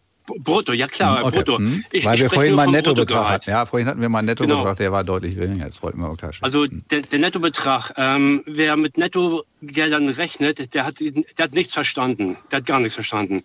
Weil man hat so viele Abzüge mit allem drum und dran. Also brutto ist das wirklich das Ausschlaggebende. Und das ist das, das Grundgehalt. Und auf diesem Grundgehalt kommen dann nachher natürlich die ganzen Zuschläge noch dazu. Sonntagszuschlag, Feiertagszuschlag, Nachtzuschlag, Erschwernis und so weiter. Und das kommt ja noch oben drauf, das wird ja gar nicht so benannt. Und das ist ja nicht nur bei der Bahn so oder bei den Lokführern, das ist ja in allen anderen Berufsgruppen auch so. Also das ist wirklich nichts Besonderes. Die Arbeitszeiten, das finde ich okay, wenn die sagen, wir wollen nur 35 Stunden machen, weil ich kenne diesen Job leider nicht. Ich würde gerne mal ein Praktikum für vier Wochen machen, aber im Gegenzug muss dann derjenige, der mich dann entsprechend für vier Wochen mitnimmt, auch mal vier Wochen in meinen Beruf reingehen den ich mit Liebe seit über 30 Jahren ausführe und deutlich weniger Bruttokohle nach Hause bringe als ein Lokführer, der ähm, 44.000 Euro im Jahr brutto nach Hause bringt. Was machen Sie denn? Ähm, sag ich zum Schluss. Okay. Ähm, weil ich mache einen voll coolen Job und wenn ich diesen Job nicht machen würde und wenn wir streiken würden, oder wenn wir so streiken würden, wie die Bahn das macht, dann würde Deutschland komplett zusammenbrechen. Egal, ähm, machen wir weiter. Die Berufsbedingungen, ähm, die entsprechend die Lokführer haben, die haben alle, äh, alle Berufe haben verschiedene Probleme mit, ähm, mit ihren Berufsbedingungen. Beim Einspringen kann man ganz einfach regeln. Das hängt entsprechend vom Betriebsrat ab. Mit, dem, ähm, mit der Firma sozusagen da kann man sagen, dass sie entsprechend einen kleinen Bonus oben drauf bekommen pro Einspringen innerhalb von einer kurzer Zeit. Haben wir bei uns in der Firma auch. In einigen Häusern, also okay, ich ich lasse es mal raus. Ich ja, das wäre ganz gut, glaube ich. Ne? Ja, okay. Ich bin Krankenpfleger vom Beruf seit 30, über 30 Jahren, arbeite auf einer normalen Station oder eher auf vielleicht nicht normalen Station. Ich mache wirklich alle Arbeiten und selbst wenn es da heißt, einen, einen vollgekoteten Patienten sauber zu machen, habe ich da gar kein Problem damit. Ich würde dabei so noch ein Brötchen essen, weil es macht mir Spaß. Es ist mein Job. Mhm. Oder einen Patienten rauszusetzen oder ihm Essen reichen oder ähm, Grundpflege zu machen am Patienten, mit dem Patienten zusammen. Das macht Spaß bis zum geht nicht, bis zum Abwinken. Und wir unterhalten uns auch gerne mit den Angehörigen, so wie der Fahrdienstleiter auch gerne die Gespräche macht mit den äh, Fahrgästen. Finde ich total klasse. Er, er identifiziert sich komplett mit seinem Job. Und dem macht das wahrscheinlich der Job richtig viel Spaß. Mir genauso.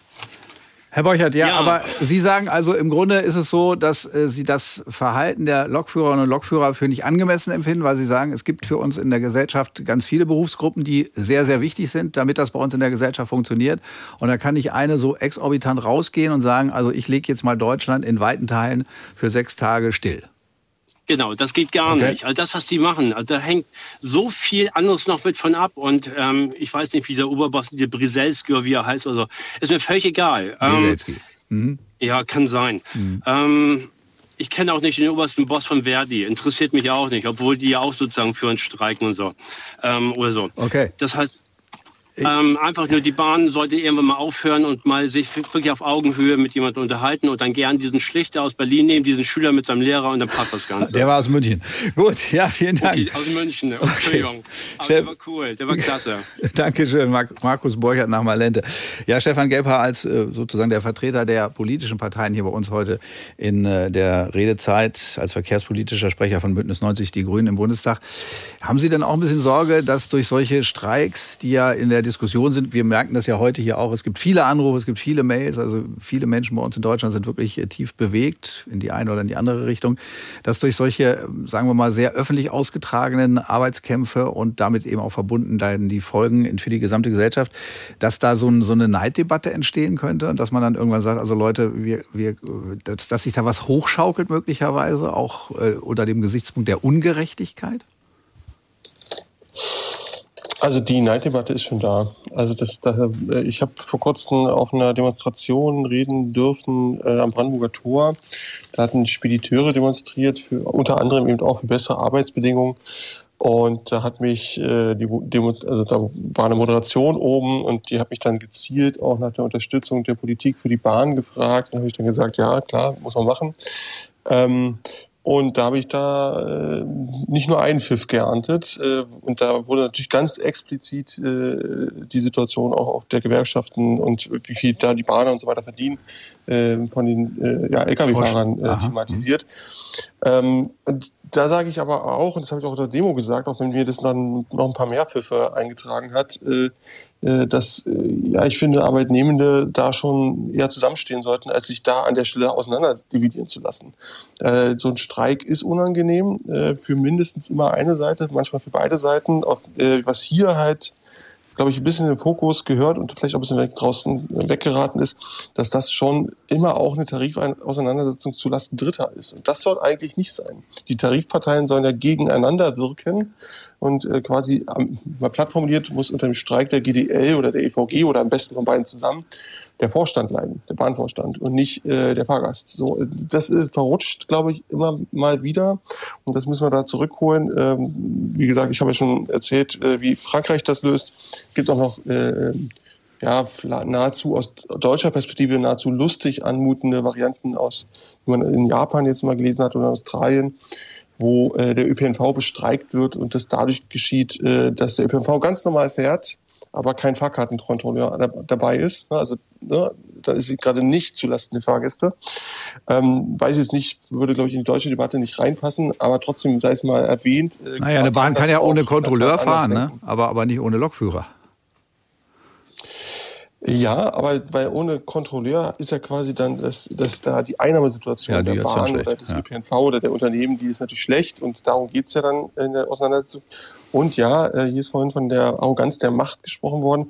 Es ist natürlich sowohl für den Bahnvorstand als auch für die GDL oder die EVG, also für die Gewerkschaften bei einem öffentlichen Unternehmen ein bisschen tricky, weil es dann am Ende des Tages eben auch darum geht, werden dann die Fahrpreise erhöht, äh, wird, muss dann der öffentliche Zuschuss erhöht werden und so weiter und so weiter. Das heißt, das muss natürlich ein Bahnvorstand mitbedenken, das muss nicht die Streik, die streikende Gewerkschaft mitbedenken. Das heißt, äh, es ist komplex und gerade komplexe Situationen äh, führen jetzt nicht zu äh, Lösungen, wenn man dann ähm, sich Pressemitteilungen zuschickt. Da bin ich ganz äh, bei Herrn Petersen. Äh, wenn das so gewesen ist, dann ist das nicht gut. Ähm, aber es, äh, ein guter Tarifabschluss, der entsteht auch nicht, wenn man äh, nur streikt, sondern der entsteht durch Reden. Äh, man muss sich die Probleme da einzeln auf den Tisch legen, das detailliert durchgehen.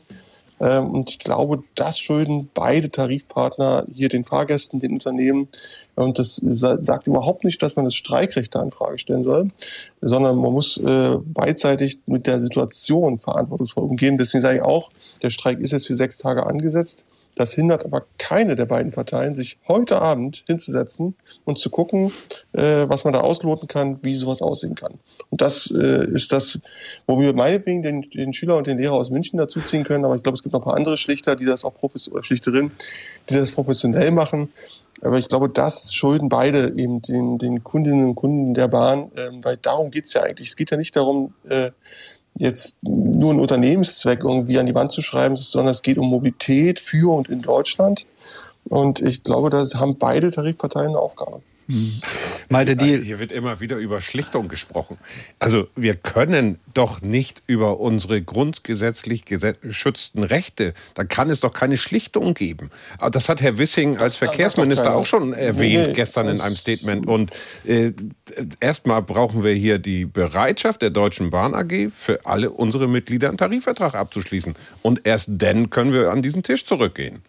Worum geht es denn jetzt? Geht es denn auch jetzt das eigentlich? Kann also da will ich ganz kurz einhaken. Ja. Äh, ein Schlichter kann natürlich mitnichten irgendwelche gesetzlichen Rechte äh, disponieren oder so. Darum geht's nicht. Und das sollte man auch nicht in den Raum stellen. Das, das führt, glaube ich, in die Irre. Sondern ein Schlichter kann äh, zu den Forderungen der GDL und zum Angebot der Bahn schlichten. So, und darum geht's. Und ich glaube, das sollte man jetzt auch nicht irgendwie Bausch und Bogen äh, irgendwie verbannen, bloß weil es der Verkehrsminister gesagt hat. Der hat es auch nicht alleine gesagt. Ich glaube, das haben wir jetzt auch hier aus den ähm, aus den vorgelesenen E-Mails mindestens zwei, dreimal gehört. Das ist jetzt nichts, was in äh, Tarifstreitigkeiten nicht normal wäre, dass wenn zwei Leute nicht zueinander finden, dass es dann Dritten gibt, der vielleicht mal guckt, wie man miteinander reden kann, weil das da offensichtlich äh, ja durchaus interessante Charaktere zusammenkommen, das ist ja nun unübersehbar. Das sollte eigentlich eine Selbstverständlichkeit sein bei so einer festgefahrenen Lage, dass man darauf eingeht und äh, das auch, vorausgesetzt die Deutsche Bahn will das auch. Sie ist leider heute nicht hier, das ich sehr bedauere. Ja. Aber es wäre eigentlich selbstverständlich, direkt jetzt zum Telefonhörer zu greifen und einen Termin zu machen, äh, von beiden Seiten und dann zu verhandeln. Das dann gebe ich gleich nochmal die Telefonnummer durch. 08000 441777. Das ist auch die Nummer, die vielleicht der Bahnvorstand wählen könnte an dieser Stelle, um heute hier ein Signal von der Redezeit ausgehen zu lassen. Das ist ja aber Dass alle sich schlichten lassen. Das, warum niemand von der Deutschen Bahn heute hier ist, ist ja auch irgendwo klar, weil nur die Verantwortung natürlich in der obersten Ebene bei Herrn Seiler liegt, der Personalvorstand ist. Und wenn jetzt Aber wir haben, schon, wir haben schon verstanden, also wir wollten jetzt heute natürlich nicht unbedingt in erster Linie darüber sprechen, dass Ihr Ansatz ist zu sagen, wir haben also ein Problem, weil wir nicht für alle unsere Mitglieder verhandeln können, sondern wir wollten darüber sprechen, zu sagen, wo ist es für die Lokführer möglicherweise zurzeit so, dass sie sagen, da fehlt uns Geld, da fehlt uns auch ein Angebot in Richtung Arbeitszeit, sodass wir da ein bisschen besser dargestellt oder dass wir da uns ein bisschen besser organisieren können. Also darum wollten wir heute diskutieren und das ist, glaube ich, das, das Primäre, über das auch unsere Hörerinnen und Hörer sich zurzeit Gedanken machen, weil die natürlich auch sagen, wir wollen ja gerne Bahn fahren, aber zurzeit geht's ja nun leider wieder nicht.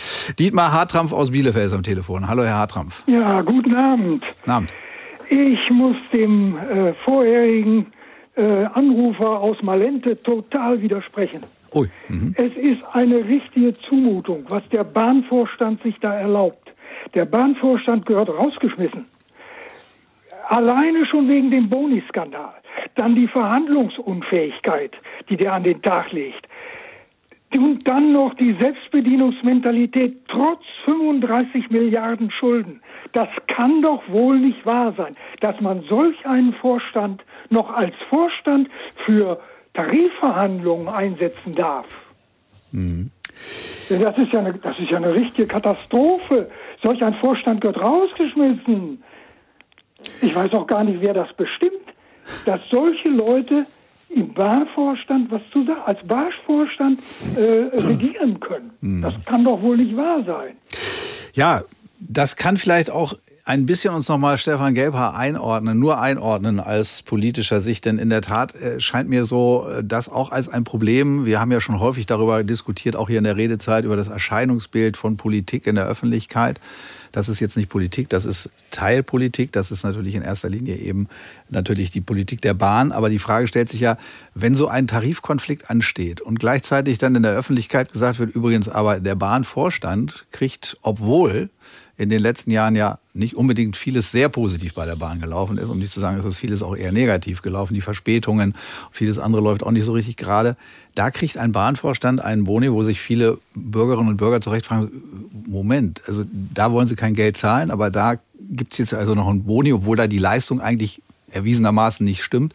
Ist das nicht auch eine falsche Kommunikationspolitik? Tja, ich glaube, das wird immer das kommuniziert, was passiert. Das ist ja erstmal richtig. Herstellung von Transparenz. Und äh, ja, die äh, Vorstände haben da ähm, noch zu Zeiten der großen Koalition da ihre Verträge ausgehandelt.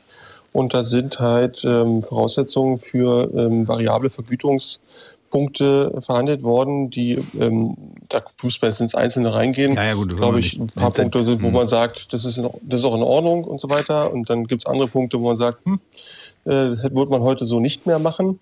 Äh, so und äh, ja, das, das ist, glaube ich, äh, nicht zu Unrecht jetzt auch in der politischen Debatte. Ich sage allerdings auch, in den letzten vier Jahren ist genau einmal diese Vergütungen ausgezahlt worden. Und natürlich, äh, auch das, wie gesagt, das sind alles Profi, da auf beiden Seiten des, der, der Tarifauseinandersetzung. Natürlich war es originär zum Zeitpunkt, als die EVG in den Streik zog, ähm, war auch das Thema äh, Vergütung äh, des Vorstandes auf einmal groß in den Zeitungen. Jetzt äh, streikt die GDL das Thema Vergütung des Vorstandes ist wieder groß in den Zeitungen. Das ist natürlich, äh, um da auch das, den Verhandlungspartner da auch ein bisschen unter Druck zu setzen, dass das äh, gehört, glaube ich, zum, zum, zum Arsenal dazu. Ähm, äh, an der Lösung ändert das jetzt nichts, sondern das ist nochmal ein mhm. eigenes Kapitel und tatsächlicherweise ist an diesen Vergütungsregeln jetzt was geändert worden. Dieser Vorstandstopf ist immer noch enorm, aber es ist um ein Viertel geschrumpft worden. Das, glaube ich, gehört auch dazu, dass man das mal gehört hat. Stand da nämlich nicht mehr so in den Zeitungen, weil das ist dann nicht mehr so berichtenswert. Ähm, und ja, die, das Thema Pünktlichkeit ist auch deutlich mehr im Fokus dieser variablen Vergütungsbestandteile, die ja da auch nochmal ein bisschen was mehr als die 25 Prozent geschrumpft sind. Also das, äh, glaube ich, äh, zur Aufklärung und ähm, ich sag mal so, äh, hat, äh, verbessert jetzt die Verhandlungsposition eines Vorstandes, eines Bahnvorstandes sicherlich nicht. In der Öffentlichkeit nicht, ne? In der genau. Zeitung mhm. zu haben. Genau. Ähm, muss man den Bahnvorstand Gut, wir haben es eingeordnet. Wir haben es ein eingeordnet. Funktion zu fragen, genau. Die, die, Endverantwortung ja. dafür, die Endverantwortung dafür liegt aber ganz klar bei der Bundespolitik, die genau diese Verträge aushandelt und die in der Verkehrspolitik leider seit 30 Jahren nicht unbedingt durch Kompetenzverdacht auffällt. Ähm, man muss sich ja die letzten Verkehrsminister mal anschauen, wie die mit der Bahn umgegangen sind. Und äh, vieles von dem, was man der Bahn vorwirft, ähm, da kann auch der beste Vorstandsvorsitzende nichts dran tun, wenn man das Thema Schulden hat beispielsweise. Es gibt ja immer noch dieses Missverständnis, dass die Deutsche Bahn Gewinne abliefern sollte. Nein, sie ist Daseinsvorsorge, sie soll was für die Menschen tun. Ja. Gewinne sind da zweitrangig. Das wird aber in der, so wie die Bahnreform derzeit aufgesetzt ist, wird das komplett ignoriert. Äh, und auch das Thema, ähm, was ja durchaus berechtigterweise angesprochen wird, mit den äh, Ausschreibungen, wo der Druck im Unternehmen entsteht, das ist ja nicht da, weil die Deutsche Bahn ein böses Unternehmen wäre, sondern das wurde von der Politik so hingesetzt, dass man will, dass der Nahverkehr ausgeschrieben ja. wird alle zehn Jahre. Und ähm, da gewinnt natürlich der Billigste. Sie kennen das EU-Ausschreibungsrecht. Äh, Qualität zählt da nicht besonders viel. Wir versuchen seit Jahren da auch Qualität reinzukriegen, aber scheitert regelmäßig daran, dass alle Versuche, das zu machen, äh, dann äh, abkassiert werden von Gerichten. Und äh, da, da ist eine sehr, sehr große Baustelle, auch die Pünktlichkeit. Der Vorstand kann sich nicht hinstellen, schnipsen und sagen, so, jetzt sind wir pünktlich, äh, wenn 20 Jahre lang die Investitionen vernachlässigt wurden. Also äh, da können wir stundenlang drüber diskutieren, aber das ist ein, äh, wirklich ein Fass ohne Boden, wo tatsächlich weder GDL noch Bahn die Schuld dran tragen, sondern die Bundespolitik, die die Voraussetzungen schafft. Weil die die falschen Weichen gestellt hat, oder zumindest zur falschen Zeit, offensichtlich. Das, äh, da will ich auch überhaupt nicht widersprechen. Ich habe jetzt wirklich nur den Vergütungspunkt okay. erklärt, sondern die Verstanden. Bahn nochmal bestärkend. Die Bahn wurde zu, also einfach kaputt gespart in den letzten zwei Jahrzehnten. Das also es gibt im Grunde über diesen aktuellen Tarifkonflikt hinaus sehr viele mehr Baustellen, über die es in den nächsten ja. Jahren wahrscheinlich zu diskutieren gilt, aber hoffentlich wird er auch nochmal angepackt. So, wir haben noch zwei Hörer, nämlich Michael Tank aus Hamburg. Schönen guten Abend, Herr Tank. Schönen guten Abend. Mhm. Ja, bitte. So. Ach so, sehr schön. Also ich, ähm, ich bin Arzt, gleich vorweg. 60 Stunden Schichten und solche Sachen und äh, früh raus und abends rein und hier außer der Reihe arbeiten ist also für mich auch nichts Neues. Ähm, ich habe den Eindruck, dass es den Leuten viel zu gut geht. Also 35 Stunden ist viel zu wenig. Wir haben einen Fachkräftemangel und wir müssen im Prinzip alle auf 40 Stunden setzen. Dann wird der Fachkräftemangel weniger. Die reden alle von Work-Life-Balance, aber das Wort Work haben sie in der Regel noch nicht erlebt und nicht verstanden. Deswegen bin ich der festen Überzeugung, dass der Weg, den die gerade gehen, mehr Geld haben und noch weniger arbeiten, einfach genau der falsche ist. Und das gilt aus Ihrer Sicht jetzt aber nicht nur explizit für die Lokführerinnen und Lokführer, sondern es nee. ist ein allgemeines gesellschaftliches Problem, wenn ich, das, wenn ich Sie richtig verstanden habe. Ich bin mal so arrogant zu behaupten, dass jeder, der schreiben und lesen kann, in einem halben Jahr Lokführer werden kann. Also man muss dafür nicht mal einen riesen Aufwand machen. Wenn ich dagegen den Krankenpfleger von vorhin höre, der für weniger Geld viel, viel mehr Aufwand und Ausbildung braucht, dann ist da auch sowieso ein Missverhältnis in meiner Sicht.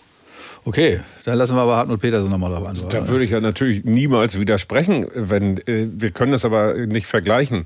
Äh, aber vielleicht ist, sind die Krankenpfleger in einer ähnlichen Situation, wie wir es Anfang der 2000er waren, im Wettbewerb. Wie, wir kriegen es mit wie viele Kliniken heutzutage mehr oder weniger privatisiert werden äh, und, oder dicht machen müssen. Und da wird ein ähnlicher Druck ausgeübt wie auf unsere Kolleginnen und Kollegen im Schienenpersonennahverkehr, die von Ausschreibungen im Wettbewerb betroffen sind. Äh, da wird dann auch der Druck auf Entgelt oder sowas gelegt. Der billigste wird nachher gewinnen oder übernimmt so eine Klinik. Und ja, Ärzte, da können wir uns natürlich überhaupt und niemals mit vergleichen. Äh, wir haben einen Riesenmangel an Ärzten. Äh, ich kenne auch Fälle, wo jemand nur noch zwei Tage im Monat, in der Woche in seiner eigenen Praxis arbeitet und dann den Rest der Woche in England, weil da wird richtig Geld verdient. Wir haben da auch ein Riesenproblem. Aber es ist schwer mit unserem Bereich zu vergleichen. Michael Tank, lieben Gruß nach Hamburg und Dank für die deutliche Ansage gerade eben. Michael Schmidt aus Gransee ist noch am Telefon. Guten Abend, Herr Schmidt. Hallo, guten Abend. Ja. Ich muss mein Radio also aus, okay, weil ich ein bisschen ja. Rückhalt hatte. Sie sind jetzt drin äh, im Radio. Ja, okay. Äh, ich wollte eigentlich nur sagen, also ich bin jeden Tag mit der Bahn unterwegs, vor allem auch Langstrecke und insofern tut mir das äh, durchaus auch ein bisschen weh, dass gestreikt wird. Aber nichtsdestotrotz bin ich der festen Überzeugung, äh, dass es richtig ist zu streiken. Und äh, man kann doch nicht hergehen und sagen, der Streik ist nur dann äh, äh, genehm, wenn er mir persönlich nicht wehtut. Also das geht eigentlich überhaupt nicht. Mhm. Ich persönlich äh, nehme das dann halt so, dass ich halt äh, nicht zwei Kunden am Tag schaffe, die ich äh, besuchen kann, sondern eben nur noch einen. Das bedeutet für mich eine gewisse Entschleunigung. Aber das geht schon mal ein paar Tage. Und ähm, was eben auch alles nicht geht, ist äh, zu sagen, hier, ähm, die äh, Bahner, die verdienen so viel Geld oder was da gucke was, die sollen sich nicht beklagen. Ich finde, dass die Richtung der Diskussion an der Stelle völlig falsch ist. Man sollte sich doch nicht äh, an denen orientieren, denen es schlechter geht, sondern wenn, dann sollte man doch sehen, dass sie ein möglichst gutes Ergebnis erzielen und dann die anderen mitziehen, dass es denen auch besser gehen kann. Das heißt, ja. Sie haben sich im Grunde aus Ihrer persönlichen Situation heraus mit der mit dem Streik und den Folgen für sich arrangiert und haben gesagt, okay, ich stelle mich darauf ein, ich kann mich auch einigermaßen darauf einstellen und ich bin bereit, das mitzutragen. Genau, ich muss zwar ein paar Abstriche machen, aber im Prinzip, äh, ja, es läuft, es geht trotzdem. Ja, mhm. und es muss auch gehen, das ist auch in Ordnung. Und äh, ich denke auch, dass ähm, da die Politik erstmal ein ganz großes äh, Manko zu diesem äh, äh, Tarifangleichungsgesetz da bin da jetzt nicht so äh, detailliert im Bild, aber ich glaube, es gibt wohl keinen anderen Tarifpartner, der durch äh, die Regierung da Gesetze geschrieben kriegt, dass es irgendwie passend gemacht wird. Und äh, dass es dann am Ende nachher dann doch nicht so funktioniert, wie man es sich vielleicht vorgestellt hat, ist eigentlich wieder nur ein, äh, ja, ein beredtes Zeichen dafür, dass es wohl da auch äh, sehr an äh, der nötigen Qualität mangelt. Und ähm, was ich auch äh, nicht gut finde, ich komme aus dem Verkehrswesen und deshalb beobachte ich das auch immer ein bisschen äh, mit Interesse. Aber wenn ich dann höre, dass also äh, in der Bahn sehr viele Politiker aufgefangen werden, also ich weiß, ich kenne den Profiler nicht persönlich, aber ich, der ist mir nicht irgendwie als Verkehrsexperte vorher aufgefallen hm. und ist dann da jetzt auf einmal im Vorstand drin. Aber der hat, glaube ich, als Politiker auch schon gut Weichen gestellt. Ja, aber ob das immer die richtigen waren, äh, das. Das äh, habe ich nicht gesagt. Er hat Weichen gestellt. Ja. Okay. okay. Herr Schmidt, wir haben Sie verstanden. Vielen Dank. Ja, unsere Redezeit geht langsam dem Ende entgegen. Ich würde natürlich von unseren Gästen gerne noch mal wissen, wie es hier jetzt weitergeht.